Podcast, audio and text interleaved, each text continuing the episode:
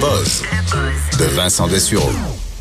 Et Vincent, dans ton buzz d'aujourd'hui, tu, tu soulèves une question qui qui m'intéressait pas moi il y a quelques années, mais qui commence à m'intéresser. Est-ce que l'humidité fait vraiment mal à nos vieilles fractures, à nos vieilles blessures? Parce que moi, j'ai une épaule maganée, puis j'ai déjà une réponse en tête, là. Ouais, parce que je me demandais si t'allais euh, savoir de quoi je parle quand t'as des gens qui t'ont Oui, ça oui, me fait oui. mal à mon, à mon arthrite parce que Ben c'est oui. humide dehors et tout ça. Et euh, j'avais un ancien collègue qui me disait ça souvent, puis je disais, Yvon, il est complètement sauté. euh, c'est Mais non, mais les- affaires, les- euh, les- nos grands-pères, pis ça, pa- ah, euh, il, va, il va pleuvoir demain, là. J'ai mal à la hanche. Non?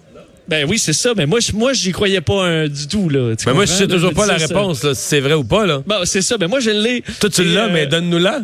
Ben euh, oui, oui, c'est vrai. C'est vrai? C'est ben, c'est vrai euh, un peu là.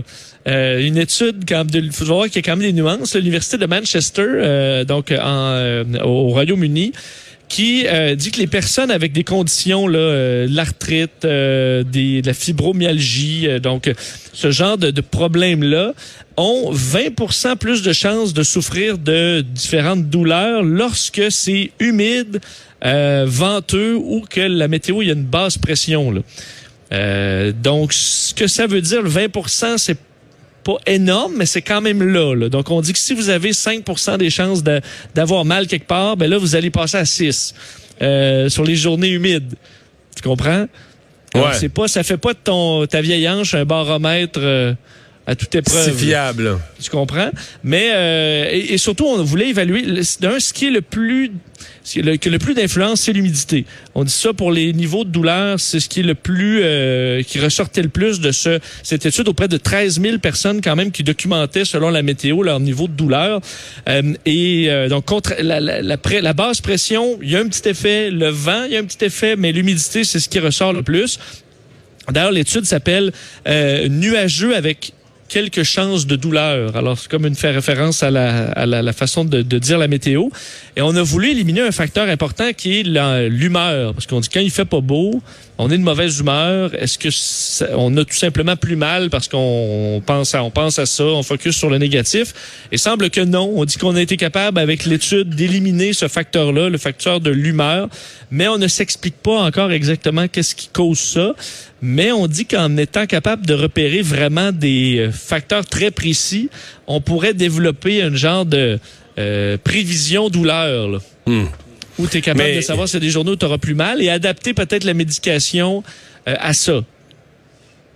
Mais c'est. euh, on, on se comprend que tu peux plus te décrire comme jeune. Là. Quand ton corps, quand ton corps annonce le, quand ton corps annonce la pluie du lendemain, euh, tu peux plus te faire croire que tu es jeune. C'est- ouais, Bon. c'est vrai, c'est vrai. Les fourmis officiellement immunisées contre les embouteillages. Mais Oui, il me semble que mais c'est toujours embouteillé des fourmis, c'est toujours en tas, là, tout coincé, non? Ben, c'est ce que tu crois, mais euh, au contraire, euh, jamais. Les fourmis n'ont jamais de, euh, de, de, de vrais bouchons de circulation. Il y a déjà des études. À la queue sont- leu mais ça avance. Exact. Ça arrête pas.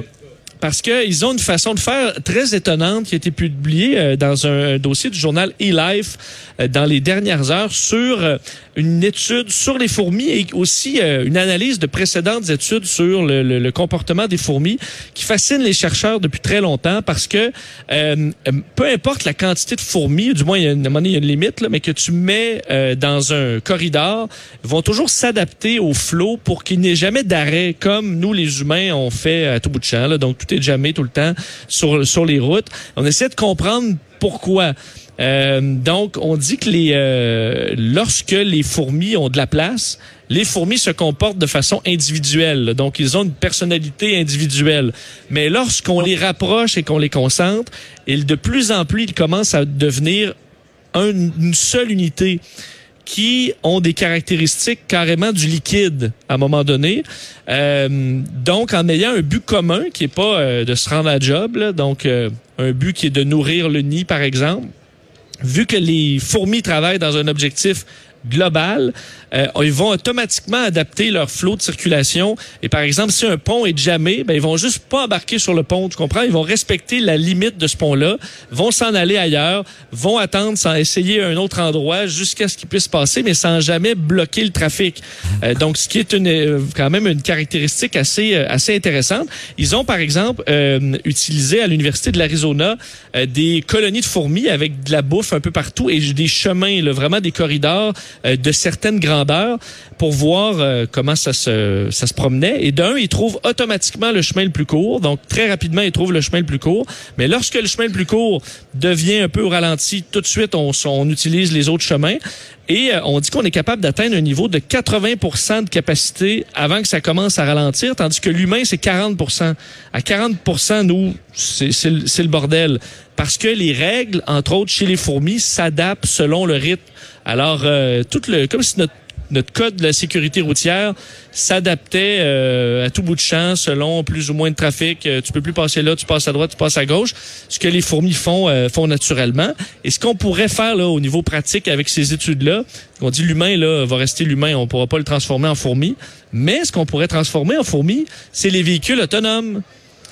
Donc ça, si, tout le monde a des véhicules autonomes, ben là, la technologie fourmi, c'est-à-dire de respecter le flot de tout le monde, euh, arrêter partout, trouver des, alternatives pas, sans pas jamais... Aller, pas aller se foutre dans quelque chose qui est déjà euh, congestionné. Exact, c'est que ce soit toujours l'efficacité du du bien commun qui soit euh, qui passe avant notre bien à nous là. Alors, euh, t'attendras plus longtemps parce que tu t'en fais passer trois chars euh, plutôt que de toi aller te glisser là-dedans. Ben, c'est un peu ce qu'on essaie d'étudier. Si jamais on se ramasse avec toutes des voitures autonomes, ben, du trafic, il n'y en aura plus. On pourrait s'attendre à, atteindre 80% de congestion avant que ça jamme plutôt que 40% comme ça l'est actuellement. La nouvelle liste d'épicerie des scientifiques euh, en ce qui concerne l'espace. Oui, tu sais que je suis quand même la conquête spatiale de près. Et à chaque 10 ans, euh, les euh, des scientifiques américains, donc de la US National Research Council, font une liste euh, d'épiceries, une liste de, des de là où on devrait envoyer des sondes spatiales, des robots dans l'espace. Euh, donc, lorsqu'on envoie des, des, sondes, par exemple, sur Mars, ça a été décidé dans une de ces publications-là qu'on fait aux 10 ans. Là. Donc, dans celle-là de 2013, qui était la dernière, euh, on en a qui sont encore en cours, qui vont être lancés dans les prochaines années. Et là, on commence à savoir ce qui sera dans la liste 2023 euh, aujourd'hui. Donc, qu'est-ce qu'on vers quoi la NASA va se diriger pour envoyer des sondes. Et euh, ben, c'est intéressant, évidemment, si vous vous intéressez un peu au, au, au monde spatial, à l'astronomie. Le, un des premiers objectifs, c'est Cérès, qui est une des, euh, qui est un astéroïde qui se retrouve entre le Soleil et Mars. C'est un, l'astéroïde le plus gros qu'on retrouve à l'intérieur, entre Neptune et le Soleil, et surtout une des planètes carrément une planète naine que euh, cet astéroïde et aller euh, et on retrouve sur l'astéroïde de l'eau euh, sous forme de glace, on retrouve l'espèce de vase, peut-être même un volcan. Alors d'envoyer là, on a déjà envoyé un, un, petit petit véhicule qui orbite autour, mais on n'a pas repéré suffisamment d'informations pour voir s'il pourrait y avoir des quelque chose de plus intéressant là. Alors, on devrait y poser un robot, c'est du moins ce qui sera souhaité dans, dans la liste, pour aller voir si on retrouverait peut-être même de la vie sur cet astéroïde. Même chose pour Vénus, parce que Vénus est une planète qui est un vrai cauchemar pour l'homme parce que euh, il fait 460 euh, degrés, 90 euh, fois la pression qu'on retrouve sur la Terre. L'atmosphère, c'est du, dioxyde de carbone puis de l'acide sulfurique. Le problème, c'est qu'on dit, il y a une certaine époque, là, la, la Terre et Vénus étaient très similaires. Alors, on veut apprendre pourquoi Vénus a mal viré.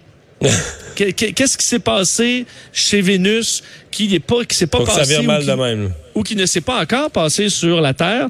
Alors si on est capable de comprendre ça, on comprendrait davantage notre notre système solaire. Et euh, à la fin de deux deux autres éléments sur cette liste-là, Enceladus qui est une lune de Saturne qui a une qui aurait un océan liquide probablement sous une couche de glace. Et sous cette et dans cet océan liquide ben est-ce qu'on y retrouve des poissons, des, euh, des baleines, est-ce qu'on retrouve de la vie, ben ce serait vraiment évidemment euh, quelque chose qui est pas impossible qu'on pourrait aller euh, découvrir de, de ce côté-là. Et dans une mission. Et la dernière destination, c'est Neptune, la planète c'est une de nos planètes, mais euh, des moins visitées. Alors, euh, Neptune et Uranus, qu'on a un peu laissé de côté, entre autres Neptune, parce que tout ce qu'on y voyait là, dans l'émission précédente, c'était juste euh, une espèce d'aura verdâtre, euh, sans grand-chose d'intéressant à un premier coup d'œil. Mais d'y retourner de façon plus précise et scientifique, ben, ce serait peut-être le moment d'y retrouver aussi peut-être la vie, on sait jamais. Alors voilà, c'est ce que les, scientifiques veulent voir explorer au ben, cours de la prochaine décennie. Mais on sait que euh, bon, présentement, l'objectif, c'est Mars. Que, en fait, c'est la Lune et ensuite Mars. Et ça se peut bien que ces missions-là, un peu secondaires, prennent le bord aussi. Là, parce Arrive après, là. On concentre l'argent pour euh, les, la, la, le grand défi de retourner sur la Lune et le plus grand défi de retourner sur Mars. Donc, euh, est-ce qu'on verra ces missions-là arriver? Peut-être, mais du moins, ils sont dans la liste. Peut-être.